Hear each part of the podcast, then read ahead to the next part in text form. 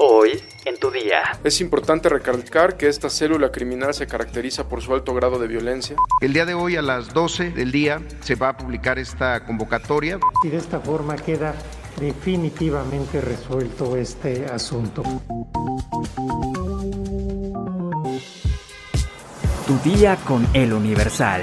La información en tus oídos. Hola, hoy es miércoles 25 de mayo de 2022. Este podcast está cumpliendo un mes, 23 episodios. Gracias por escucharnos. Y si estás aquí es porque quieres estar informado, así que a darle. Entérate. Nación. El Pleno de la Suprema Corte de Justicia de la Nación avaló la norma oficial mexicana que ordena a los hospitales públicos a practicar abortos en casos de violación a menores de 12 a 17 años, incluso sin autorización de sus padres. Por mayoría de votos, los ministros avalaron la modificación a la norma. El proyecto fue realizado por el ministro Luis María Aguilar Morales y con el aval de la Corte, la norma oficial ya puede ser aplicada en todos los hospitales públicos del país. Aprobado por unanimidad de votos y de esta forma queda definitivamente resuelto este asunto. El presidente Andrés Manuel López Obrador presentó su declaración patrimonial y de conflicto de intereses en la que reportó un ligero incremento en su salario como presidente de la República, su única fuente de ingresos. En la plataforma de Claranet, López Obrador reportó que sus ingresos el año pasado sumaron 1.628.717 pesos, lo que representa un aumento de 61.317 pesos respecto al 2020 cuando informó ingresos por 1.567.400 pesos. El presidente de México aseguró que no posee ninguna propiedad ni vehículos, así como tampoco haber obtenido algún rendimiento financiero. El gobierno federal presentó la convocatoria para contratar a 13.765 médicos especialistas.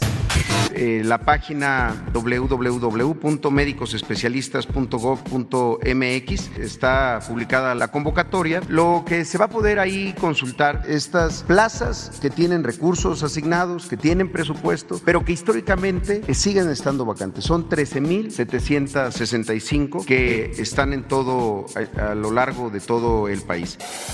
Metrópoli. El jefe de la policía capitalina, Omar García Harfuch, informó que se desarticuló una célula de la Unión Tepito, ligada con extorsiones a bares y antros de la capital y en el Estado de México. Son relacionados con al menos 13 hechos delictivos, entre los que destacan la agresión contra la banda de ska Mascatesta y el hallazgo de un cuerpo desmembrado.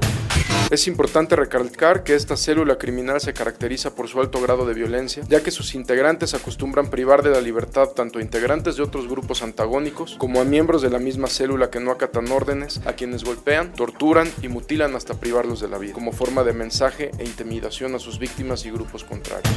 Videos de vigilancia del edificio de la calle Durango, en la colonia Roma, donde se ubica el despacho jurídico en el que fueron asesinadas tres personas el lunes 23 de mayo, captaron el rostro del solitario sicario al momento en que ingresó al edificio. Las mismas imágenes revelan que le tomó apenas dos minutos al agresor asesinar a sus víctimas. En la imagen se observa que el sicario es un joven de entre 25 y 28 años, aunque su rostro no se aprecia del todo, pues usa gorra negra y cubrebocas del mismo color y se distinguen algunos rasgos particulares que ya son investigados por las autoridades.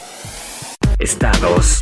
La noche del lunes 23 de mayo, un comando acribilló a 10 personas y prendió fuego a un hotel y dos bares en la colonia Lindavista de la ciudad de Celaya. Se sabe que un grupo de 15 hombres armados llegó hasta un hotel denominado Gala, ubicado en la calle Azalia, y algunos de ellos dispararon contra las personas que ahí se encontraban. Otros más abrieron fuego contra personas y personal de dos bares vecinos. Además, lanzaron bombas Molotov. Y aunque en un inicio se habló de 11 víctimas mortales, este martes la Secretaría de Seguridad Ciudadana de Celaya informó que fueron 10 personas, 7 mujeres, 3 hombres y 2 más lesionadas.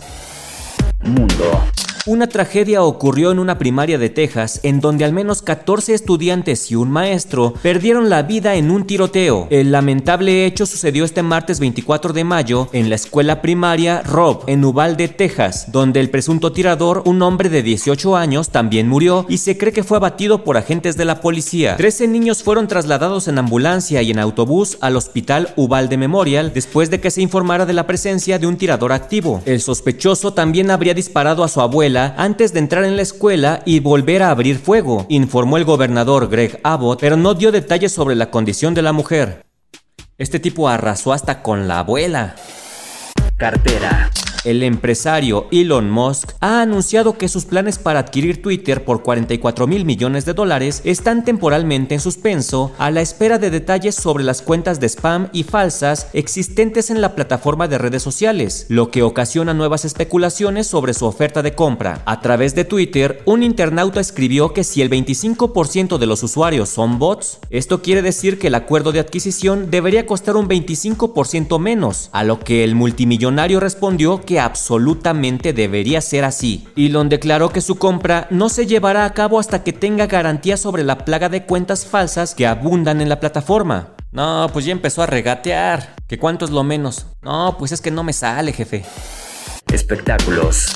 La influencer Kim Kardashian ha recibido 30 cartas de un acosador que amenaza con matarla a ella junto a sus cuatro hijos y su pareja. El sujeto ha enviado las cartas a la oficina de trabajo de Kim en donde ha escrito referencias sexuales perturbadoras, según documentos obtenidos por The Blast. La también empresaria aseguró que no tiene ninguna relación con el hombre, por lo que pidió abrir una investigación y una orden de restricción, pues esto le desata una severa angustia emocional. Y a todo esto, ¿cómo se pasó la pandemia, Alex Lora? Mi domadora y yo lo que estuvimos haciendo para llevarnos a toda madre fue ver una serie. ¿Cuál? La serie de pendejadas que hace nuestro querido gobierno.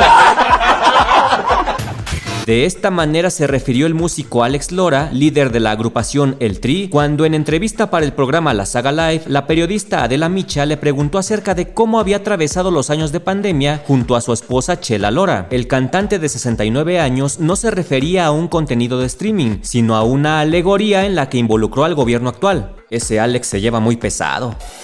¿Sabes qué pasa si ponchas las llantas de un auto estacionado afuera de tu casa? Descúbrelo en nuestra sección autopistas en eluniversal.com.mx. Ya estás informado, pero sigue todas las redes sociales de El Universal para estar actualizado. Y mañana no te olvides de empezar tu día, tu día con El Universal.